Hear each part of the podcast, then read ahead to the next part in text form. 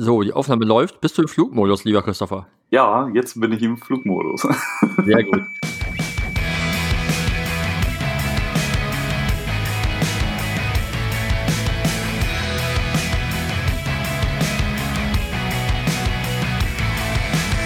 In ihrem Podcast Hinter den Spiegeln sprechen Björn Lexius und Christopher Große-Kossmann darüber, wie sich ihr Leben als selbstständige Fotografen in Hamburg gestaltet. Im wöchentlichen Austausch persönlicher Erlebnisse und Erfahrungen nehmen sie euch mit auf ihre Reise. Ein wilder Mix aus Sinn, Unsinn und allem drumherum. Aber hey, Punkrock.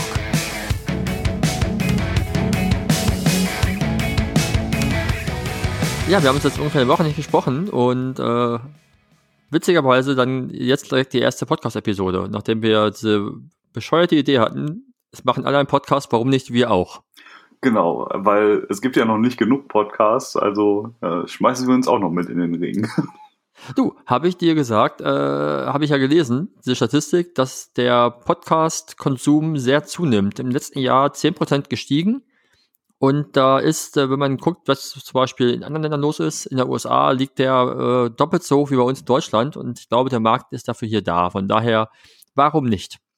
Ja, ja vor allen Dingen gerade ähm, jetzt in der Zeit. Ne? Also die Leute haben halt auch Zeit, äh, Podcasts zu hören und äh, ich glaube schon, dass da noch viel Potenzial ist. Ja.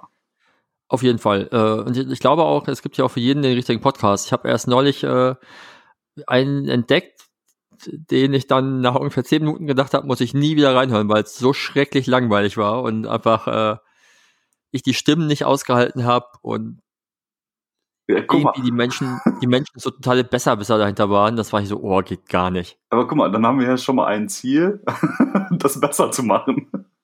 Ja, viel schlechter kann man es nicht machen, glaube ich. Ja. Hoffentlich. Hoffentlich. Aber, aber, aber, wer weiß, vielleicht denken sich andere auch, Alter, was die beiden Idioten, das kommen die auch noch um die Ecke. Ja, vor allen Dingen nach dem äh, Start jetzt schon. Das lag nicht an mir, du hast nicht geklickt. Ja, so wird das weitergehen.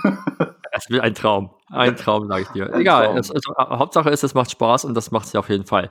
Ähm, genau. Genau. Wir haben uns ja überlegt, so ein bisschen, worüber reden wir? Und die erste Episode war so ein bisschen der Gedanke, wir reden eigentlich über nichts. Zumindest nicht Spezifisches. Außer, wer sind wir eigentlich? Und äh, wie kamen wir darauf? Wir haben ja gerade schon so ein bisschen dazu gesagt, warum wir einen Podcast machen wollen.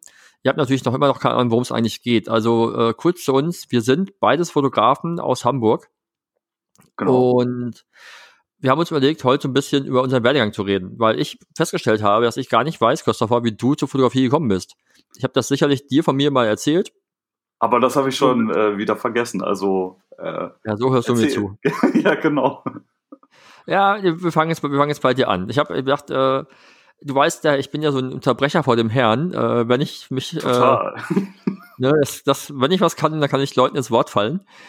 Das müssen wir auch mal üben, dass das hier nicht so passiert. Aber äh, ich werde mich einbringen. Und äh, erzähl mal, wie, wie kam es bei dir zur Fotografie? Weil wir haben uns kennengelernt, da hast du schon fotografiert. Ja, ich bin da am überlegen. Da bist du auch schon in Hamburg gewesen, aber du bist ja nicht original aus Hamburg. Nee, da bin ich noch nicht in Hamburg gewesen. Meine vorher. Stimmt, auf der Fotokina. Da haben wir uns zum ersten Mal getroffen, oder? Genau, auf der Fotokina haben wir uns zum ersten Mal getroffen. Als es die noch gab. Rest in Peace, Fotokina. stimmt, stimmt. Ja, da äh, mit einer größeren Gruppe alles unsicher gemacht und alles ausprobiert. Ich kann mich an sehr, äh, sehr, sehr lustige Sachen erinnern. war das, war das die Fotokina, an der, äh, an der Till ja. stand, dem Typen erzählt hat, wie schlecht die Kamera ist, die sie rausbringen? ja, genau. Ich glaube, die war das. Stimmt, danach waren wir noch Burger essen im großartigen Trash Chic in, in Köln. Genau, genau, genau. Shout, Shoutout Trash Chic. Wie lange ist das her? Ist das fünf Jahre her? Vier? Fünf, fünf Jahre bestimmt, oder? Doch, fünf Jahre müsste das her sein. Also, also nach dem C-Jahr fühlt sich alles ewig lang her an. Ja, deswegen. Ich weiß, also, ich weiß nicht mehr, mit, ich weiß nicht mehr, wann ich zuletzt mit Menschen überhaupt in, so in dieser Gruppenanzahl unterwegs war, geschweige denn Essen war, noch auf irgendeinem Event. Das ist äh, zumindest ein paar Tage her. ja, definitiv. Das müsste aber gewesen sein. Die letzte Fotokina war es nicht, es war die davor. Und da die ja alle zwei Jahre stattfindet. Ja. Ich war zweimal auf Fotokina mit Till. Einmal mit ihm alleine und noch einer Freundin, die er aus einer Ausbildung kannte und dann einmal mit euch. Ja. Beziehungsweise, ja doch, genau. Dann das, das war aber nicht die Fotokina, die jetzt im, die am selben Zeit war wie Keep It Real, äh, wie, wie Way Up North, sondern, äh, das nochmal Nein. davor. Das war davor. Also muss das 2018, 2017 irgendwas gewesen sein. Ich würde es ja googeln, aber ich bin ja im Flugmodus.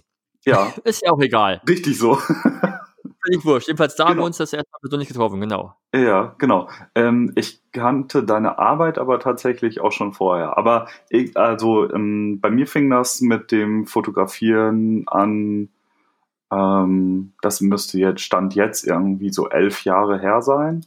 Ähm, und damals habe ich in bei mir vor Ort, also ich komme nicht aus Hamburg, sondern ähm, bin in einem kleinen Dorf in der Nähe von, äh, von Bielefeld äh, aufgewachsen und dort ähm, gibt es eine Druckerei und in der habe ich gearbeitet, ähm, in der Druckvorstufe. Und ähm, ich, ja, ich brauchte irgendwas als Ausgleich zu, zu dem, was ich da beruflich gemacht habe. Irgendwas, wo ich mich ähm, kreativ ausleben konnte, beziehungsweise wo ich einfach etwas ja für mich machen konnte. Und das, das war halt nicht irgendwie Sport oder sonst irgendwie was, ähm, sondern es sollte halt irgendwas, ja, irgendwas sein, was mich auch ein bisschen kreativ fordert. Und ähm, das war, das ist wirklich schon so lange her, das war irgendwann auf einer Feier, habe ich meine Kamera in die Hand gedrückt bekommen und habe ähm, die den ganzen Abend dann nicht mehr aus der Hand gegeben, weil es irgendwie so Spaß gemacht hat, ähm, damit zu fotografieren. Und Mhm. danach habe ich mir dann irgendwann gesagt, okay, ähm, kauf dir doch auch mal eine. Und dann habe ich mir so eine ganz, ganz kleine, ich weiß es schon gar nicht mehr, also eine kompakte halt gekauft, wie, ne, wie man, wie das halt so ist. Habe halt nach einer Woche ungefähr festgestellt, das ist richtiger Mist. Irgendwie, da muss es doch noch was anderes geben. Und dann habe ich mich halt beschäftigt ähm, damit im Internet und einfach mal geguckt, was es so für Möglichkeiten gibt und habe mir dann relativ schnell eine erste Spiegelreflexkamera gekauft und das war die ähm, EOS D500, glaube ich, oder 500D, nee 500D heißt es, genau. Mhm, die Ähm, genau. Witzig. Ja, Bei mir war es bei mir war es der, eigentlich der Vorgänger, aber ich glaube zeitlich danach. ja das, das kann. Also das ich habe die, hab, ich, also ich hab die 450D äh, als erste quasi ernsthafte Kamera gehabt. Das muss um 2008 gewesen sein, habe ich mir die gekauft.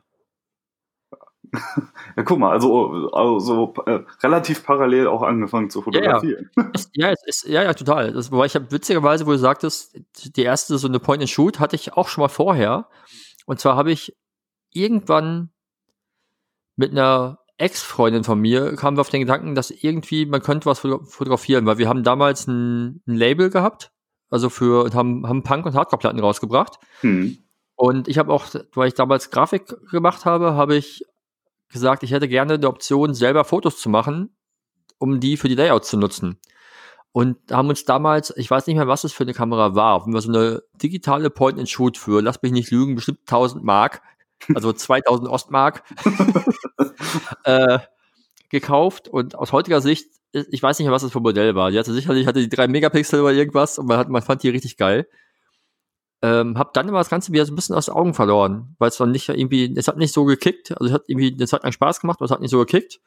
Hm. Und dann kam ich mal ähnlich wie du äh, als Ausgleich darauf. Also mein Job war damals auch RC und ich kam irgendwie mit einem mit einem Burnout aus der Werbung und war damals im Einzelhandel beschäftigt und habe irgendwie gemerkt, mir fehlt das halt, also ich brauchte halt was anderes als ein Werbejob, aber ich brauchte irgendwie doch wieder Kreativität. Und dann hat mir ein damaliger Arbeitskollege ähm, für einen Trip nach London seine Kamera in die Hand gedruckt. Das war, glaube ich, damals eine, ich glaube auch eine 500, eine 400D von Canon. Hm. Und die hatte ich dann eine Woche mit auf dem, in, in London. Habe halt dann damit natürlich so im P-Modus äh, rumfotografiert, natürlich oh- ohne Ahnung von irgendwas, einfach nur wild geschossen. Wie das halt am Anfang so ist. Genau, wie man es am Anfang so macht, aber ich habe halt gemerkt, es macht mir halt total Spaß. Und daraufhin habe ich mir dann direkt nach dieser Woche äh, eine 450D gekauft. Okay.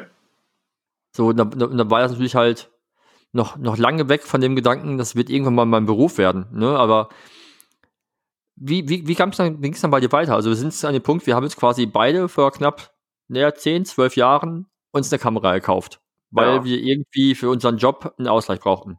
Ja. Wie, Ja. wie wurde dann bei dir da mehr raus? Re relativ langer Weg eigentlich, muss ich sagen. Also ähm, ich habe das auch dann erstmal die ersten Jahre als Hobby Ausgleich genutzt ähm, und habe dann Landschaften fotografiert. Ähm, ja, ich habe mich an Porträts rangetraut, also so von Bekannten einfach mal, aber das war damals so, ähm, das hat schon Spaß gemacht, aber Landschaften war eher so mein Ding. Mhm. Und irgendwann, also das, das war so ein Jahr bevor ich meine, meine erste Hochzeit fotografiert habe, ähm, wurde ich gefragt, ähm, ob ich nicht, ob ich mir vorstellen kann, halt eine Hochzeit zu fotografieren, weil ich halt so schöne Landschaftsbilder mache. Das Und- ist ein total naheliegender Gedanke. ja, auf Der fotografiert ja, total super Landschaften, auf denen nichts passiert. Lass uns noch mal eine stressige Hochzeit fotografieren. Ja, genau. Aber der, Hinter der Hintergedanke dabei war, ähm, weil, weil das Porträtshooting sollte halt ja ein nicht so nicht so krass gestellt sein, sondern und halt mit einem wirklich schönen Hintergrund, wo man halt einfach irgendwie ja, weil- ne, wo man das auch ein bisschen miteinander verbinden kann. Und Mhm. ähm, habe ich in meinem jugendlichen Leichtsinn damals äh, natürlich sofort zugesagt. Ähm, und habe dann irgendwann ähm, richtig Muffensausen bekommen, weil, ey, warte mal, das ist ja eine Hochzeit und ich habe überhaupt gar keine Ahnung, was ich da machen muss, was muss ich beachten Mhm. und so weiter und so fort. Ähm, habe mich dann äh, wieder an den Rechner gesetzt und einfach das Internet durchforstet, ob es irgendwie eine Möglichkeit gibt, sich da, bevor die Hochzeit startet, irgendwie Wissen anzueignen. Und Okay. ähm, Das heißt, hast du dann einfach Bilder angeschaut für andere Fotografen, was die machen, oder hast du wirklich geschaut, nach gibt's da gibt's irgendwie Workshops oder sowas? Ja, er, erstmal habe ich Bilder angeschaut und dann war ich schon mal ziemlich geplättet, weil äh, das war damals schon ein krasses Business. Nicht in Deutschland, aber in den USA auf jeden Fall. Und sagen, in, in, da, Deutschland, in Deutschland zu der Zeit, das müsste ja ungefähr ähnliche Zeit gewesen sein, wo äh, ich auch angefangen habe. Da waren noch relativ viele Sachen zu sehen, die aus meiner Sicht sehr altbacken sind ja, waren. Ne? Also da gab es dann so, klar gab es halt so, so die Speerspitze wie irgendwie Pauli Paula, die ja so, zumindest für mich damals so die totalen Obergötter waren. hm, So, weil da ging nichts drüber, die waren halt nicht so, die waren nicht so übertrieben gestellt mit Blitz und sonst was, ne? Oder irgendwie so extrem weitwinklig und episch, sondern die waren einfach halt, irgendwie wirkt das alles sehr, sehr, sehr echt und sehr menschlich und sehr, sehr, sehr nah und trotzdem aber irgendwie nach Kunst. ja.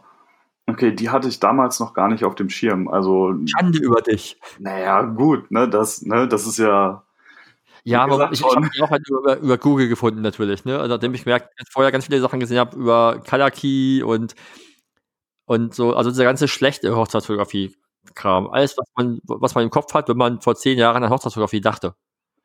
Ja. Ähm, ja, also das, was ich gesehen habe, war, war halt alles auch das, das, was mir nicht gefallen hat. Und ähm, der Blick in, auf Bilder zum Beispiel aus den USA war schon eher das, was ich mir vorstellen konnte. Also äh, so richtige Reportagen.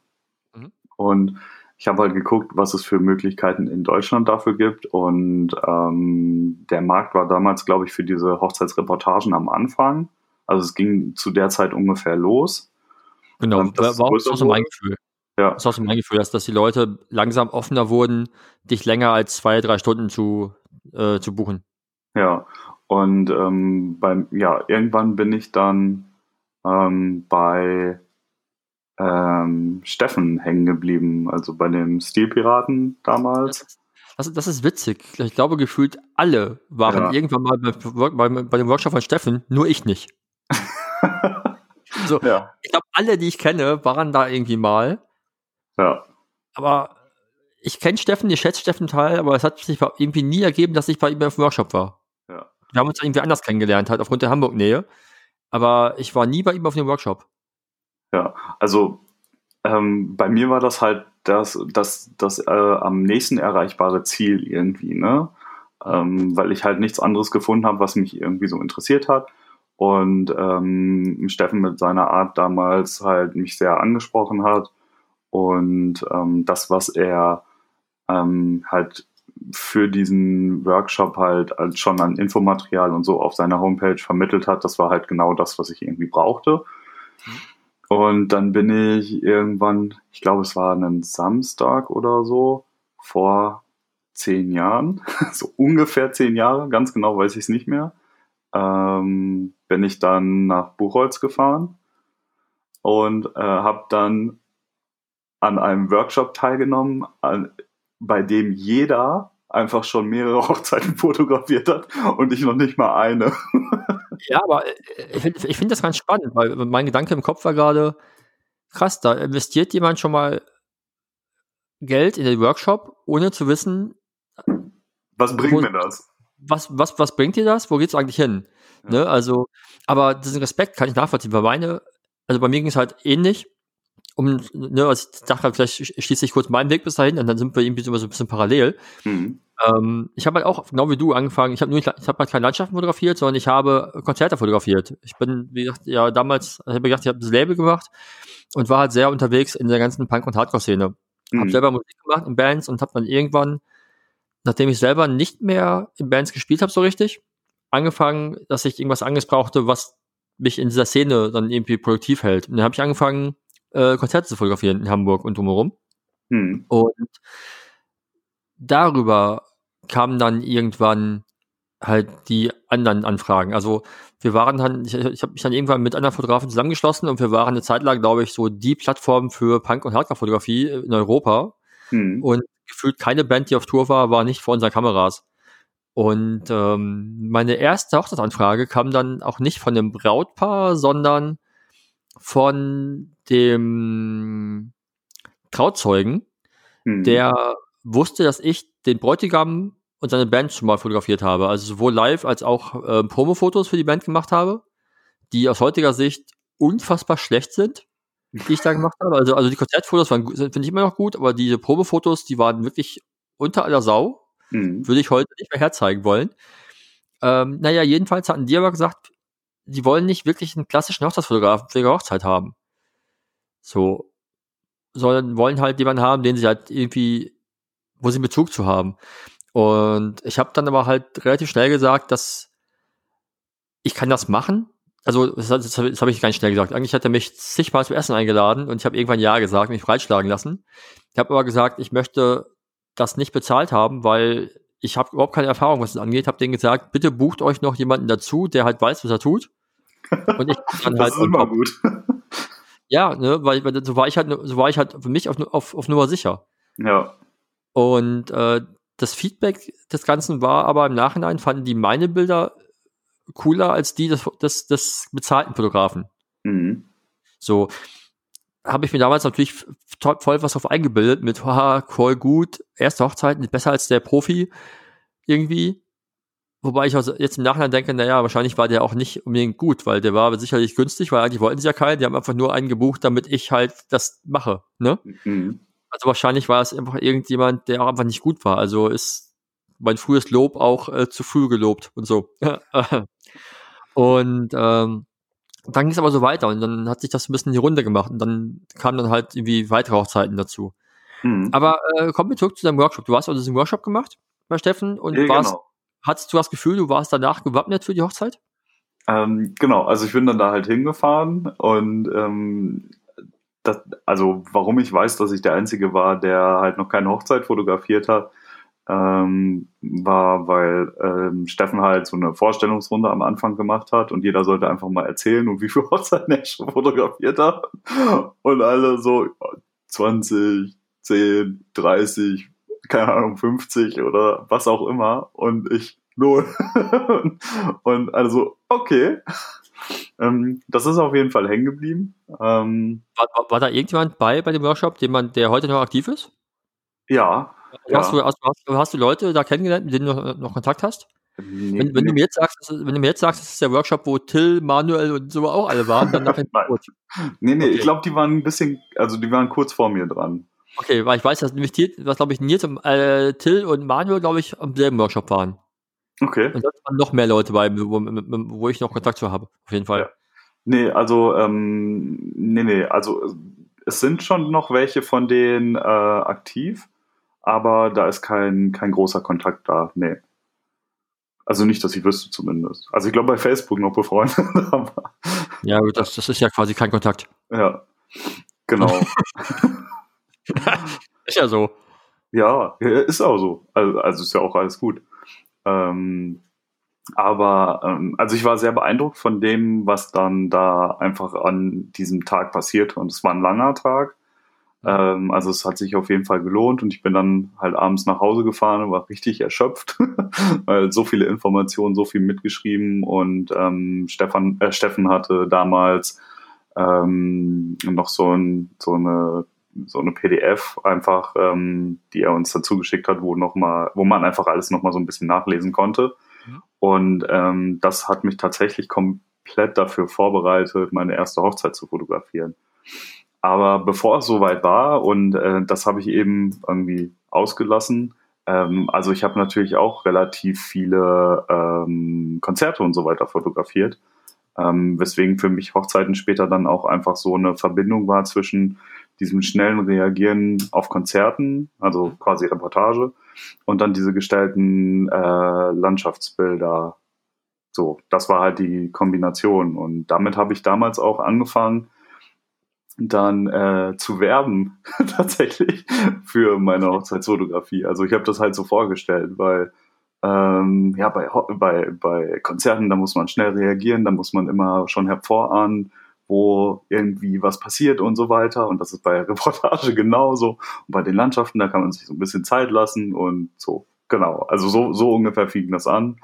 Das ist Äh, cool.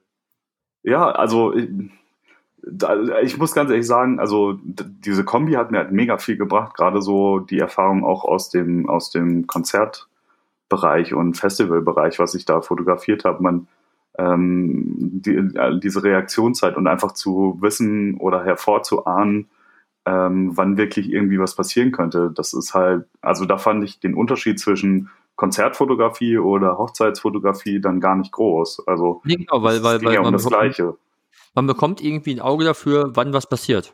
Genau, du, du merkst es an der Körperhaltung von Menschen einfach, Ja. ähm, dass irgendwas gleich passiert. Und ähm, genau, das hat, also diese ganze Kombi insgesamt hat mich ziemlich gut darauf vorbereitet, also dann plus den Workshop. Und dann kam meine erste Hochzeit und ich muss jetzt überlegen, es waren zehn Stunden, glaube ich, ja, zehn Stunden kirchliche Hochzeit. Ähm, und es lief insgesamt sehr, sehr gut, muss ich sagen. Also zu heutiger Zeit hätte ich natürlich irgendwie einiges noch anders gemacht. Deutlich anders. aber für die aber auch, erste es, Hochzeit. wäre auch, es wäre auch schlimm, wenn nicht. Ja, aber für die erste Hochzeit ähm, war das schon ziemlich gut. Also so die ganzen, die ganzen Sachen, die mir da geholfen haben, mich darauf vorzubereiten, ähm, doch, das war, das war echt gut. Und dann ging das halt so weiter. Also viel Konzerte weiter fotografiert, ähm, Landschaften parallel, ähm, Hochzeiten, dann halt immer mehr. Also das erste Jahr, im ersten Jahr hatte ich irgendwie gleich sechs Hochzeiten, die ich begleiten konnte. Wie auch immer das alles nochmal zustande kam, da, das weiß ich nicht mehr so genau, aber es ging relativ, relativ gut und relativ schnell. Ähm, und dann baute sich das so äh, über die Jahre eigentlich auf, bis ich irgendwann mal zwei Jahre hintereinander bei 40 Hochzeiten äh, im Jahr war, plus halt mein Hauptberuf. Und das wurde Das dann ist- das- irgendwann das alles ist eine viel zu Ansage. viel. Ja. Das ist eine Ansage. 40 Stück plus Vollzeitjob. Vollzeitjob, ja. Und das, äh, das war nicht gut.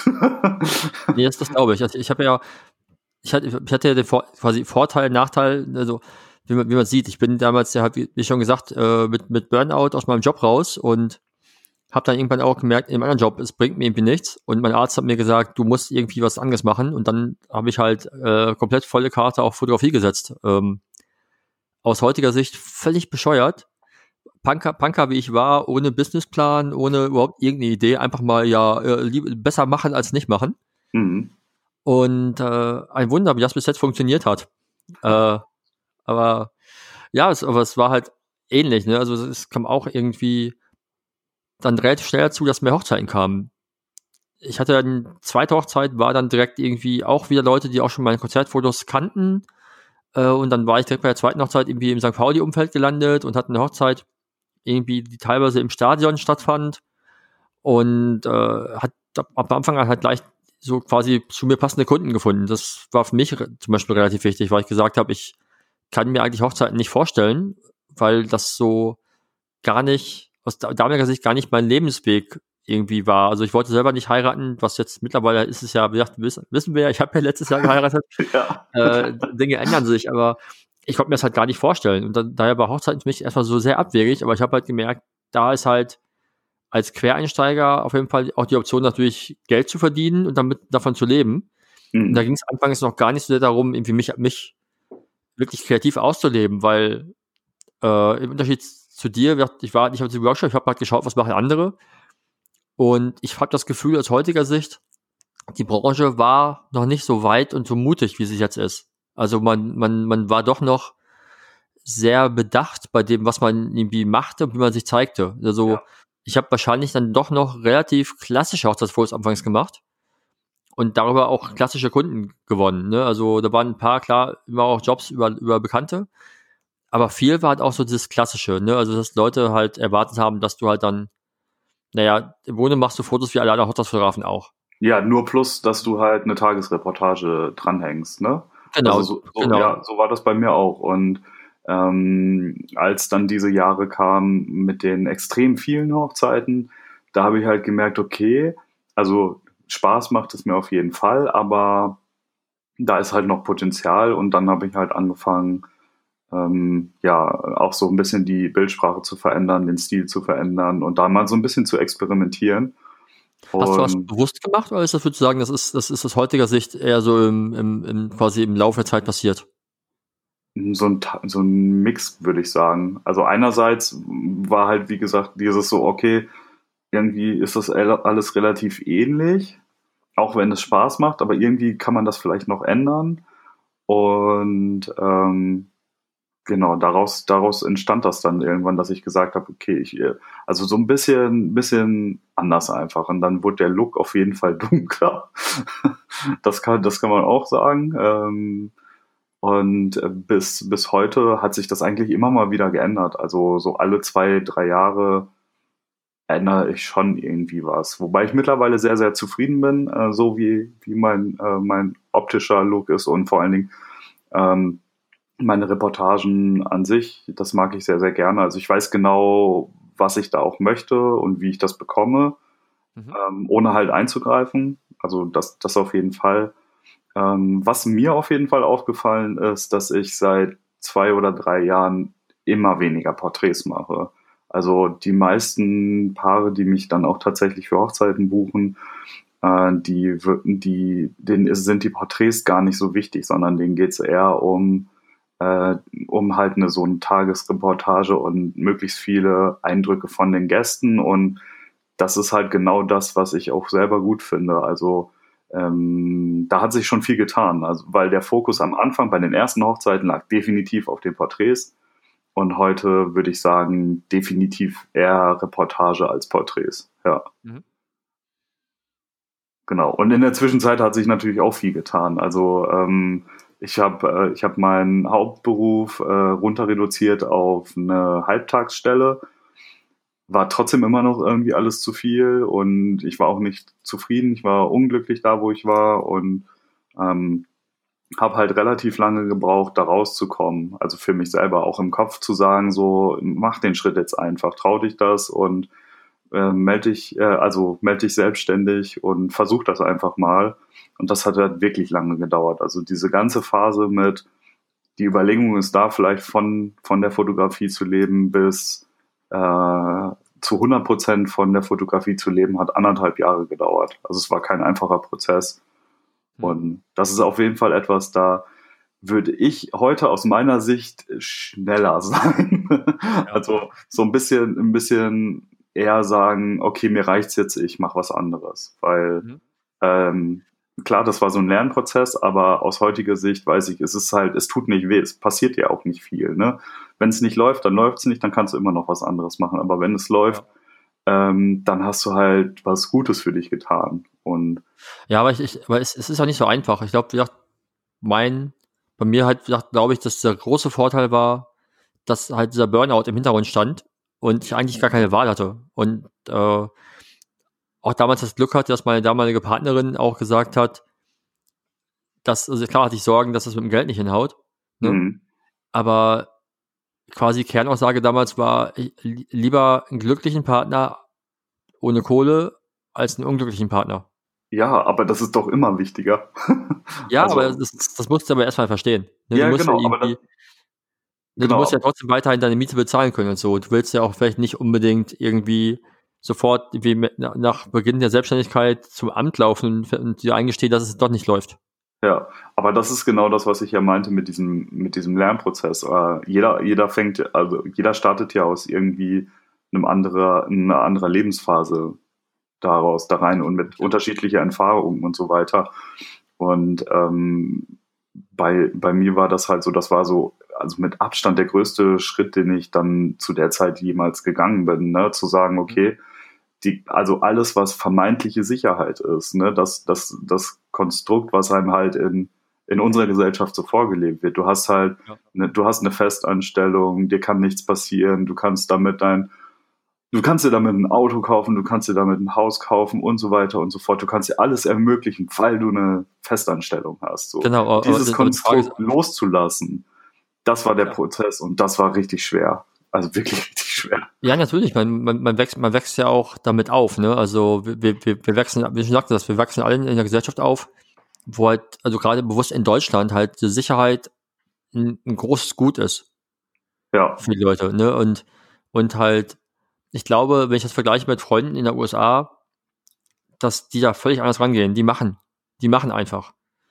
Und, ja, genau. Und, und, und, und hier, also klar liegt es auch sicherlich daran, dass, dass da vielleicht auch keine andere Option ist, weil die halt äh, irgendwie nicht so äh, Sicherheitsnetze haben. Vielleicht wie, ich weiß nicht, klar gibt's halt auch ein Arbeitslosengeld, aber ich kenne das System nicht, aber es ist sicherlich nicht so gut wie bei uns. Ne? Und das ist eigentlich, wenn man es überlegt, ist eigentlich witzig, dass bei uns von Sicherheit gesprochen wird und man traut sich nicht aus Sicherheit rauszugehen, obwohl wir eigentlich das sicherste Sozialsystem der Welt haben. Genau das ja, ist das, kannst, was ich auch du kannst ja eigentlich nicht, du, du kannst ja eigentlich nicht rausfallen. Ne? Also, wenn was nicht funktioniert, dann hast du halt eine Zeit lang keine Kohle mehr, bekommst Unterstützung vom Amt, also vom Staat, und kannst dich da wieder rausarbeiten.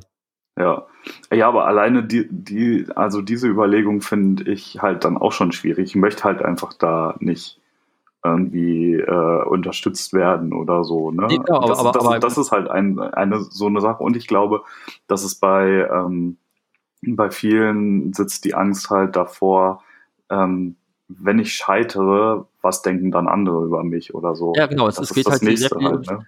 Ich glaube, es geht, ich glaube, es geht darum, was denken die anderen, wenn ich scheitere, und was denken die anderen, wenn ich Hilfe vom Staat brauche.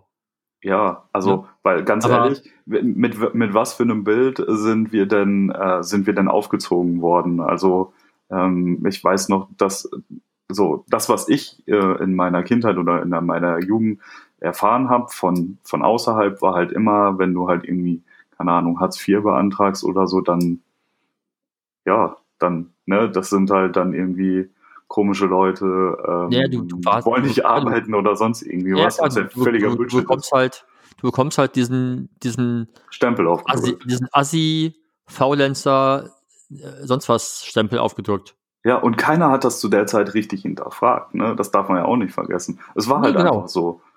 Und äh, heute würde ich mittlerweile sagen, so, nee, einfach ausprobieren. Und wenn es halt nicht ist, da, es gibt da ein Sicherheitsnetz, das fängt dich auf. Klar, es ist unbequem, es macht bestimmt auch nicht an jeder Stelle irgendwie Spaß, aber ähm, du hast trotzdem die Möglichkeit, halt wieder nochmal irgendwie neu anzufangen oder genau, was anderes also, zu machen. Genau, also Scheitern ist nicht der Tod. Nee, und Scheitern ist ja auch gut, ne? Also, weil nur dadurch weißt du halt, dass der Weg, den du eingeschlagen hast, vielleicht nicht der richtige für dich ist und du nochmal irgendwie dir was anderes anschauen solltest. Also ich finde, Scheitern ist also klar, tut das weh, es ist unbequem, es ist umständlich, aber äh, trotzdem ist Scheitern immer irgendwie eine Möglichkeit weiterzugehen. Man darf sich halt Definitiv. nur nicht hängen lassen. So, ne? Definitiv. Aber das, das können wir ja vielleicht nochmal in einer anderen Episode äh, thematisieren, bevor wir jetzt nur über Scheitern weiterreden. Ja, Weil, haben, genau. Erste Folge und direkt nur Scheitern. ja, aber ich, ich glaube schon, dass das, das ist, glaube ich, ein spannendes Thema und da habe ich auch ganz, ganz viele Gedanken zu.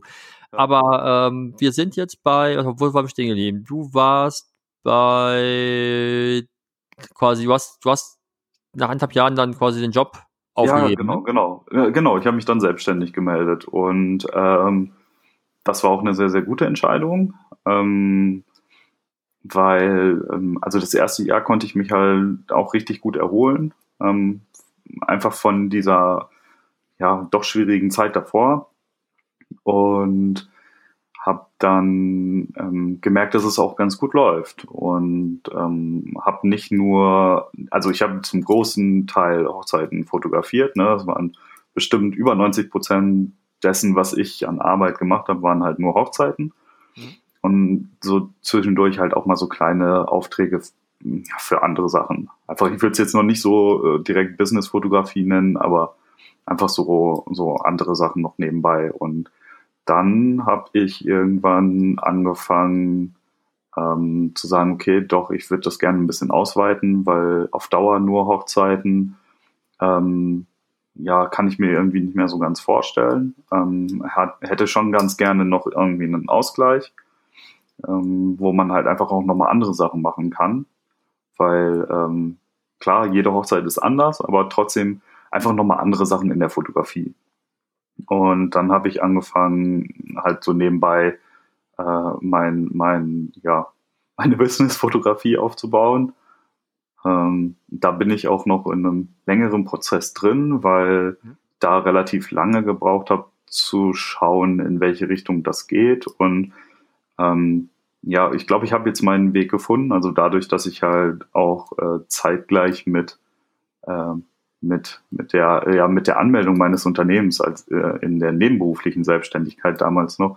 Zeitgleich habe ich angefangen, halt mich für Ernährung zu interessieren, also vegane Ernährung, ähm, und danach ähm, immer weitergegangen, also veganer, ja, Lifestyle will ich nicht sagen, aber einfach in so ein Lebensstil, ähm, wie, wie einen das beeinflusst, also wie wichtig das auch eigentlich heute in der Zeit ist ähm, Nachhaltigkeit, Klima und so weiter. Das, das war halt alles ein großes Thema, was parallel lief und das fließt jetzt ein bisschen stärker in all meine Fotografie-Sachen eigentlich auch. Also gerade Hochzeitsfotografie versuche ich halt nachhaltige Aspekte auch irgendwie mit auf den Weg zu geben.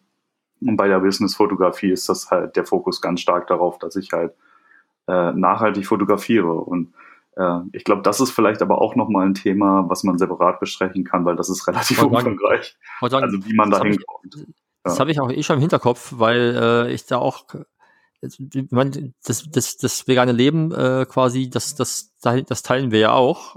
Genau. Von daher ist das ja auch ein durchaus spannendes Thema, weil, weil ich habe das noch nicht, also ich, ich habe das bei mir in der Fotografie nicht bewusst drin. Ich habe irgendwann mal ein, ein Fotografieprojekt gemacht zwar zum Thema Veganismus so ein bisschen. Im, boah, ich weiß nicht mehr, wann das war, 2010 oder sowas, hatte ich irgendwie die, den Gedanken, ich fotografiere äh, ein, ein Projekt äh, unter dem Titel We Are Vegans mhm. und wollte irgendwie äh, so ein bisschen was für, für die Verbreitung des veganen Lebensstils machen. Mhm weil das irgendwie so, weil ich wollte weg von diesem Image des, des Öko-Körnerfressers oder linken Steineschmeißers, weil das waren so die Bilder, die es irgendwie gab bei, für Veganer in der Zeit gefühlt. Genau. Ja. Da gab's die Yoga-Mami mit dem Sojalatte noch nicht, die kam dann später dazu. Das genau. Und äh, genau, habe dann dieses Projekt gemacht, wo das ich witzigerweise auch damals von der äh, Tierschutzorganisation, Tierrechtsorganisation PETA ausgezeichnet worden bin, als, Tier, als tierfreundlichster Fotograf des Jahres. Oh, nicht schlecht. Äh, Habe ich noch einen goldgerahmten, eine goldgerahmte Urkunde irgendwo. Okay. Äh, richtig, richtig super. und äh, das war aber mein einziger Bezug, den ich halt zwischen meiner Ernährung und anderer Lebensweise quasi in meine Arbeit reingebracht habe. Mhm. Allerdings hat mich dann dieses Projekt damals mehr in diese Porträtfotografie äh, auch, auch noch gebracht. Genau, und darüber, das ist, das ist richtig witzig. Also da schließt sich jetzt auch der Kreis, wie ich dich kennengelernt habe, quasi weil darüber bin ich bei Flickr damals noch. auf irgendwie auf dein Shoutout Flickr, gibt's das eigentlich noch? ich glaube, ja, das gibt es noch. Ich glaube, ich weiß aber nicht, äh, also ich bin nicht mehr aktiv, schon Ewigkeiten nicht mehr. Okay. Aber ähm, da bin ich irgendwann auf ein paar Porträts von dir äh, gestoßen äh, und habe dann angefangen, dir zu folgen und ähm, ja. Ich dann, Flickr. Ja, bei Flickr. Und dann Ah. kam, genau, wie gesagt, erste Treffen dann auf ähm, der, der Fotokina in Köln. Ja. Wobei man sagen muss, dass aber zwischen der Fotokina und diesen Flickr-Fotos sicherlich äh, Fünf Jahre lang. Jahre und noch mehr Qualitätsstufen meiner Arbeit lagen. ja. Oh Gott, diese, diese Flickr-Porträts, die können ja nur, oh Gott, ich, Ja, wobei die gar nicht hier sind da bestimmt ja noch so online und ich aber ich kann sie nicht löschen, weil ich das Passwort nicht mehr kenne. Okay, ich auch nicht. Also mein Account weil- existiert weil- noch, die Bilder sind auch noch drauf, aber ich habe Na, ich- keine Ahnung. Also ich, ich, ich glaube, Flickr wurde irgendwann verkauft. An Yahoo wurde das verkauft. ja, genau, plötzlich brauchte ich einen Yahoo-Login, den habe ich aber nie gehabt. Und Ja, ich auch ich nicht, mehr an deswegen kam ich da nicht mehr ran. Also, also kann man das kann man, das, kann man sowas einklagen? Ich meine, die, die Ja, nutzen so wie zu Bilder. der Datenschutz und so. Ja, ja, eben. Also die, ich meine, die, die Daten sind so geschützt, dass ich nicht mehr ich rankomme. Ja, genau.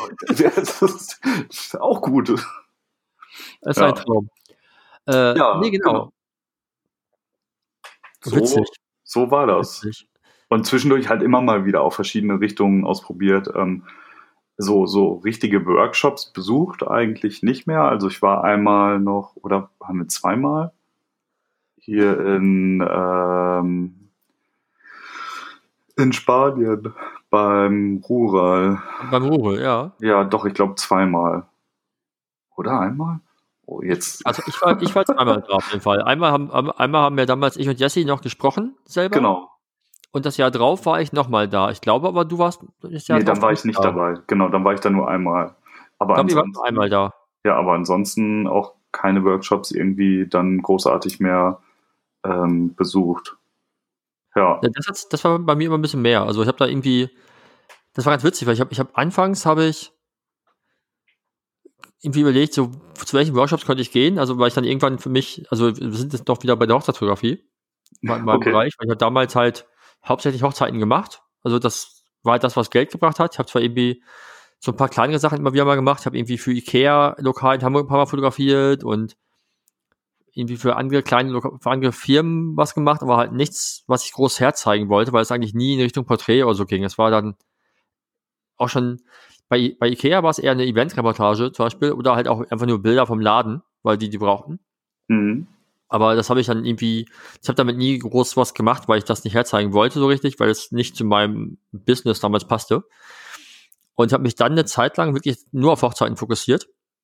Okay. Ähm, das war ja anfangs, also habe ich das unter meinem, meinem eigenen Namen gemacht und dann kam irgendwann meine bekannte Freundin Jessie dazu, die für insgesamt zweieinhalb Jahre, drei Jahre dabei war Mhm. mit und dann da fing es dann mit, mit Hafenliebe an. Also dass quasi Hochzeiten ein eigenes Business bekamen und nicht mehr unter meinem Namen laufen sollte, weil äh, wir halt zu zweit waren, ne?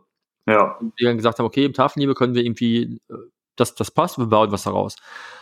Und habe damals dann immer schon überlegt, so hm, Workshops, boah, keine Ahnung, alles, was ich sehe, finde ich jetzt nicht so spannend. Mhm. Und ähm, habe dann irgendwann meinen ersten Workshop allerdings doch, dann doch besucht. Und zwar war ich mit Till zusammen. Also wir reden immer mit Till Feld von Till Gläser. Shoutout Till Gläser, ein wunderbarer äh, Mensch und Fotograf aus Hamburg auch. Ähm, genau, und Till hat mich irgendwann angeschrieben und hat gesagt, Alter, äh, Sean Flanagan hat einen Workshop in Madrid und der kostet irgendwie nur 200 Euro. Okay. so, alles klar, das ist ja ein No-Brainer. Das, das, lass uns da doch hin, machen uns ein paar schöne Tage in Madrid irgendwie und gehen zum Workshop von Sean. Und das war sehr witzig, weil auf dem Workshop habe ich etliche Leute kennengelernt, ähm, mit denen ich auch immer noch befreundet bin. Unter anderem Sean selbst. Ähm, wir haben dann, weil gleichzeitig in Madrid war die Boda F, das ist so eine riesengroße Konferenz für Hochzeitsfotografen, Videografen in Südeuropa. Okay.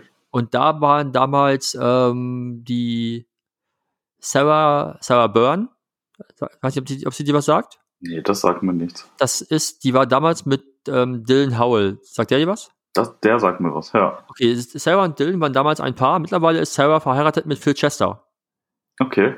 Oh, okay. Und, äh, und ähm, Sarah und Dylan waren, glaube ich, als Speaker auf der Buddha F. Und äh, Ryan Muirhead war auch, glaube ich, Speaker da, aus irgendwelchen Gründen. hm. obwohl der mit der Hochzeitswelt nichts zu tun hat. Und witzigerweise saßen wir abends nach dem Workshop, oder nach dem Workshop von Sean und einen Tag später in der Bar mit äh, zwei drei Teilnehmern von dem, von dem Workshop. und draußen mit Fenster sahen wir irgendwie Ryan, Dylan und Sarah vorbeilaufen, haben die dann irgendwie reingewunken und dann haben daraufhin die kennengelernt und auch daraus hat sich irgendwie Freundschaften entwickelt, was ganz spannend ist, weil der Workshop mir als Workshop selber eigentlich gar nicht so viel gebracht hat, außer dass er mir gezeigt hat, dass, also ich, ich war damals schon auf dem Gedanken mit, oh, irgendwie kann man es doch bestimmt, anders machen als klassisch, weil, ne, also anders als, als du habe ich anfangs nicht versucht, meine, mein, mein Look und viel, den ich so aus der Punkfotografie hatte, oder Konzertfotografie hatte, da reinzubringen. Mhm. Also ich habe das komplett außen vor gelassen und war einfach so, ja, ich mache halt Hochzeiten, wie man halt Hochzeiten so macht, weil damit funktioniert's. Mhm. Und habe dann durch Sean quasi einfach nur gesehen, es geht auch anders und habe mich vielleicht dadurch mehr getraut. Also ich würde nicht sagen, ich habe anders fotografiert, aber ich habe andere Sachen gezeigt. Ja. Bist du noch da? Ja. Bist du noch okay. da? Ja, ja. Du warst gerade plötzlich so ruhig. Ich war so, hä, ist er jetzt weg? Nee, ich habe äh, hab das verarbeitet, was du gesagt hast. Das hat vielleicht ja, muss, ein bisschen, muss, oh, als, hat vielleicht ein bisschen länger grad, gedauert. Ich muss noch gerade ein bisschen sortieren, weil ich, äh, ich gerne in meinen Gedanken so hin und her springe. Ja, genau, und ja. ähm, habe eigentlich bei, durch diesen Workshop dann nur gemerkt, okay, du kannst halt auch ein bisschen moderner fotografieren. Du kannst vielleicht ein bisschen kantiger fotografieren. Und bin dann, weiß ich, ich bin sehr motiviert wiedergekommen aus Madrid und habe dann Jesse gesagt, wir müssen ganz viel ändern. Ganz viel von dem, was wir machen, können wir besser machen, wenn wir uns nur trauen. Ja. Ne, weil wir beide schon gemerkt hatten, wir, wir haben Bock auf was Cooleres, aber wir hatten Sorge, dass wir dadurch vielleicht dann keine, keine Kunden mehr finden. Ja. Und ja, und dann haben wir uns halt getraut und irgendwie kam das Ganze sehr gut an. In Deutschland äh, lief das sehr gut und dann kamen irgendwie, wurden dann Kunden weltweit oder europaweit erstmal auf uns aufmerksam. Hm. Irgendwie immer mehr und dann wurde auch immer weniger, also immer mehr Hochzeiten. Erstmal, dann haben wir festgestellt, okay, wir machen zu viele, wir müssen die Preise erhöhen, einfach um mit weniger Arbeit dasselbe Geld zu haben. Hm. Das hat dann auch ganz gut funktioniert, überraschenderweise. Ähm, und dann ging es alles irgendwie weiß ich noch, es ging dann irgendwie anderthalb Jahre ging es plötzlich super schnell. Dann wir, bekamen wir irgendwie erst die Einladung, Teil der Bildpoeten zu sein. Ja. Ähm, was damals so für mich so die Speerspitze der deutschen Fotografie im Bereich Hochzeit war. Mhm. Weil unter anderem, wie schon erwähnt, meine damaligen Superhelden, äh, Yannick und Susanne, aka Pauli Paula, äh, die waren halt da drin. Oder beziehungsweise Yannick, glaube ich, war auch mit Teilhaber oder Mitgründer. So, und plötzlich war so, okay, wir werden eingeladen, Teil einer Gruppe zu sein, in denen Leute sind, die wir immer so als das Idealbild gesehen haben. Das ist, wenn wir da mal hinkommen, dann sind wir gut. Ja. ja und dann kam das und dann kam irgendwie plötzlich Anfragen für Hochzeiten in Europa und ich bin gerade vor ein paar Tagen irgendwie mein Portfolio durchgegangen und habe festgestellt, ich habe 2016 war so, glaube ich, das Hochzeitsjahr überhaupt. Also da war ich irgendwie für, plötzlich für Jobs in Griechenland, in Australien, in Island und sonst wo. Und wenn ich mich dann jetzt frage, wie kam ich da hin, ich, muss ich sagen, ich habe keine Ahnung.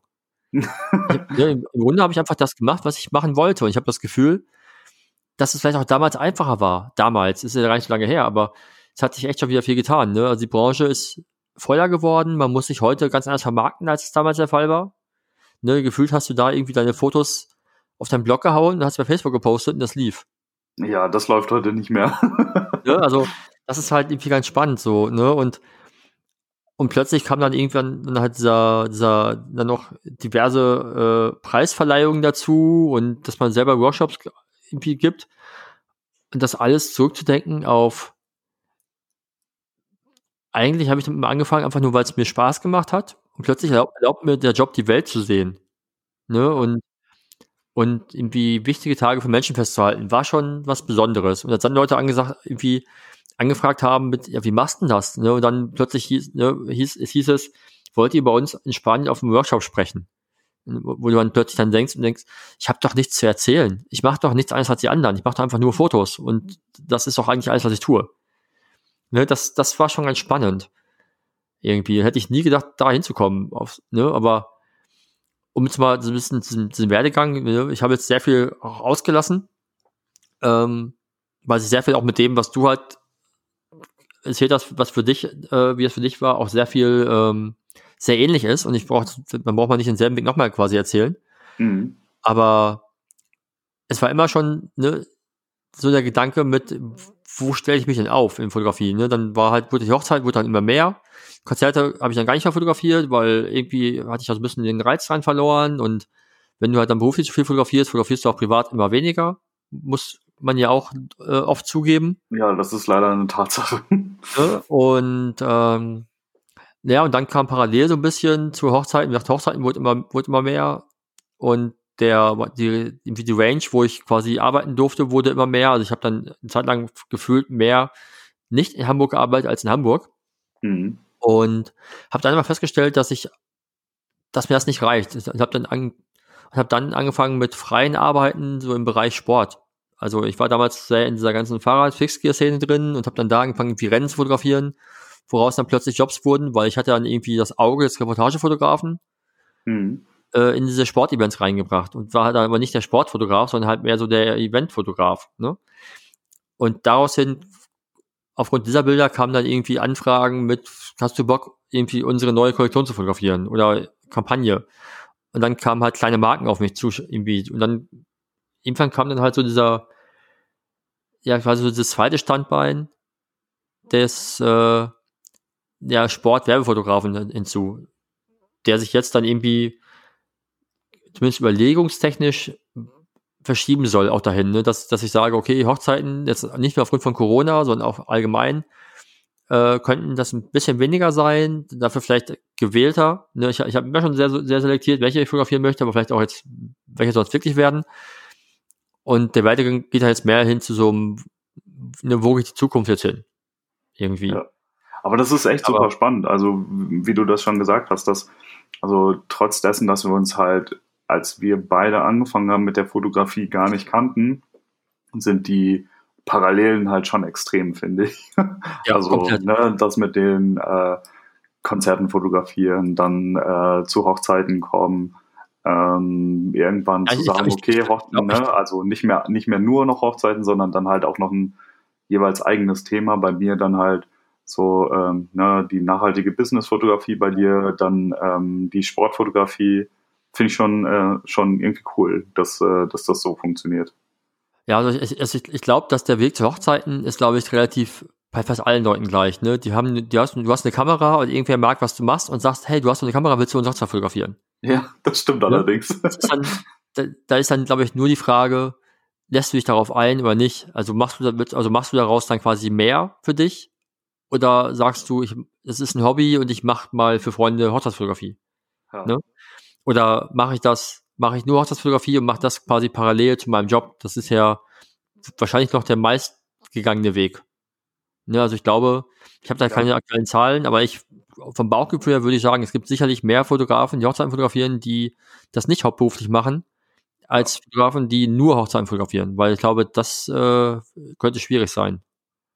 Ja, also ich, ich glaube, ähm, die gibt es auf jeden Fall noch, aber ich glaube auch, dass der Großteil ähm, der Fotografen, die Hochzeiten fotografieren, ähm, Menschen sind, die das im Nebenberuf machen. Ja.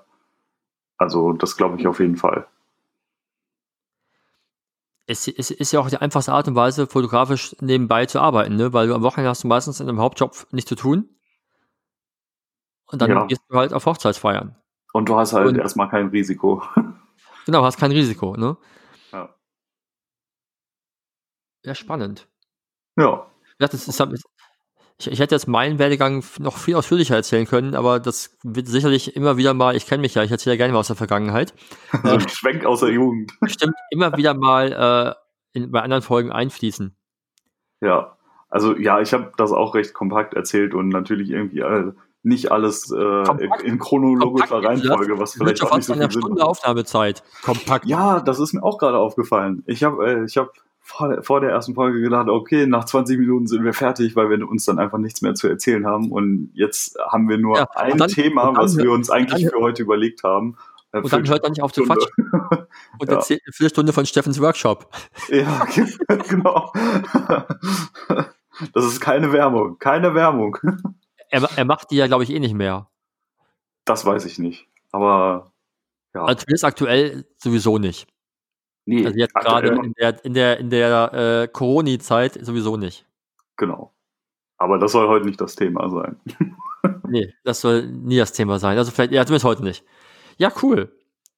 Äh, haben, wir, haben wir irgendwas Vergessen? Ah, ja, genau, du bestimmt. Nee, äh, was, was ich noch im Kopf habe, ist gerade, ich habe ja quasi in Hamburg angefangen. Ne, also für Ja. mich war ja quasi das immer schon Hamburg. Und du bist ja aufgrund von deiner Beziehung nach Hamburg gezogen. Ja. Ähm, hat das, würdest du sagen, hat das deinen Weg verändert, was in dem Bereich oder, oder ver- verbessert, verschlechtert, irgendwas konkretisiert?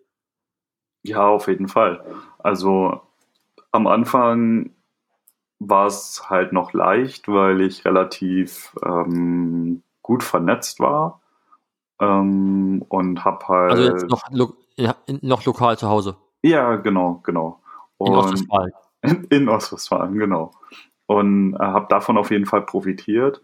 Ähm, äh, gleichzeitig hat das aber auch dazu geführt, dass ich echt irgendwann K.O. war durch das viele Hin- und Herreisen. Und ähm, der Start in Hamburg war dann. Also du, also du meinst jetzt hin und, hin und herreisen quasi aus Hamburg noch zurück für die Jobs? ja, genau, genau. Ja, okay. Und ähm, der Start in Hamburg war okay, aber ich hatte gedacht, dass es, also da war ich vielleicht ein bisschen naiv, ähm, weil ich gedacht habe, okay, ähm, das, das lief in, in Ostwestfalen so gut, ähm, dass das in Hamburg dann ja vielleicht mit ein bisschen, bisschen Zeit dann auch in diese Richtung geht. Aber das war schon deutlich schwieriger. Ähm, und ich muss heute sagen, ich profitiere immer noch davon, dass ich halt so lange in Ostwestfalen fotografiert habe. Also ähm, dadurch bekomme ich immer noch sehr, sehr viele Buchungen ähm, für Hochzeiten in Ostwestfalen, was auch sehr, sehr gut ist. Ähm, aber ich würde fast schon sagen, dass der Großteil eher aus Ostwestfalen kommt, also an Hochzeitsreportagen und ein kleinerer Teil an Hamburg. Woran das liegt, weiß ich nicht. Ich glaube, es ist halt, ähm, so, so lange bin ich ja dann auch noch nicht da. Ne? Also es sind, ähm, es, wär, es werden jetzt im, im Mai vier Jahre. Also ne, das ist schon Das ist noch nicht so viel. das ist noch nicht so viel, genau, und das, das äh, finde ich macht sich bemerkbar. Und ähm, was aber richtig gut äh, funktioniert hat, ist, ähm, als ich dann festgestellt habe, okay, ich muss mich ein bisschen mehr bewegen, also bewegen im Sinne von nur auf die Hochzeiten in Hamburg fo- fokussieren, das funktioniert nicht. Ähm, und dann das mit den äh, mit der Business-Fotografie einfach voranzutreiben, ähm, das funktioniert tatsächlich gut und ähm, wird auch vom Gefühl her immer besser. Also da würde ich fast schon in die Richtung gehen, da bin ich angekommen. Cool. Ähm, Das, genau. das ist auf jeden Fall auch nochmal ein, ein Thema, was wir irgendwann aufgreifen werden in der Episode, weil es äh, für mich ein Bereich ist, in dem ich mich gar nicht so sehr bewege. Äh, dadurch, dass es aber für mich auch interessant ist. Ja. Ja, aber ähm, also was ich auf jeden Fall ähm, mitgenommen habe, ist irgendwie dieses, äh, man, äh, man wird ja immer gesagt, dieses einfach machen, ne? Also denk noch nicht lange nach, äh, sondern einfach machen. Ich finde, dieses einfach macht es halt schwierig. Und deswegen würde ich einfach sagen, ähm, wenn man, wenn man diesen Tipp gibt oder so, dann einfach nur machen sagen und nicht einfach machen, weil ich finde, einfach machen macht es halt schwierig. Und ähm, hätte ich einfach öfter mal gemacht, direkt oder so, wäre es, glaube ich, insgesamt einfacher geworden. Aber alleine das sind ja alles irgendwie Denkprozesse und Lernprozesse, die ähm, ja, die darauf Einfluss nehmen. Und aktuell würde ich aber damit sagen, habe ich einen ganz guten Weg eingeschlagen. Also es Ja. kommt, es kommt aus dieser komplizierten Zeit geht es jetzt raus, trotz dessen, dass halt gerade natürlich eine super komplizierte Zeit ist. Ja, gut, aber das, mit der kämpfen wir alle. Aber es ist Ja, spannend, genau. ne, weil das, das, das Machen, äh, unser gemeinsamer Freund Chris Wilecki hat mal äh, zu mir gesagt, nachdem ich irgendwie mit ihm Kaffee trinken war, und wir haben so ein bisschen einfach lose über Ideen gequatscht, was man so machen kann. Und er hat irgendwie nach, nach einer Stunde sagt er irgendwie, Alter, das ist interessant, wie viele Ideen du hast und wie viel und wie oft du oder wie viele Gründe du gleichzeitig findest, warum jede dieser Ideen nicht funktionieren könnte. Ja, genau, das ist, das ist das Problem. Also man hebelt sich selber immer direkt wieder aus. Kom komplett. Ne, also es gibt so viele Sachen, die man, glaube ich, nicht, nicht macht, weil entweder man denkt, das geht nicht gut, oder das machen schon so viele andere, warum soll ich es auch noch machen? Ne, und, und alles irgendwie einen blockiert. Ja. Und, Und das, wenn wir doch mal, das, das finde ich witzig, weil wenn wir jetzt gerade zurückblicken auf unseren, ne, also vor, als wir angefangen haben, beide mit, mit unserer Selbstständigkeit, auch mit der Fotografie, haben wir nicht, also hab, war mein Gedanke nicht, mach das nicht, das machen nur andere auch schon. Ja, genau. Ne, hast, hast, du, hast du den Gedanken damals gehabt, irgendwann mal? Von wegen, ich werde jetzt Fotograf, ach nee, vielleicht besser nicht, weil das machen, schon, machen ja schon so viele andere. Nee, bei mir war das eher so, oh, ich muss jetzt ein Gewerbe anmelden, weil sonst gibt's Ärger. ja, aber, aber, ne, aber, aber, aber es war kein Zweifel da. Nö. Ne, also, das weil aber der ne? Gedanke auch gar nicht da war, dass es Erfolg haben muss. Nee, genau. Ne? Also Das, ist- das finde ich, das, das ist auch definitiv mal ein Thema, für das, das, wir- das, ich, das wir uns mal notieren sollten, vielleicht für eine Folge. Wo, wo, wo, wo, wo trat der Wechsel auf? Also, wo kam denn der Punkt des Zweifelns? Ne, also, warum denken wir jetzt drüber nach, ob wir irgendwas machen, weil es könnte schiefgehen, nachdem wir es eigentlich nicht mal am Anfang der ganzen Sache gemacht haben?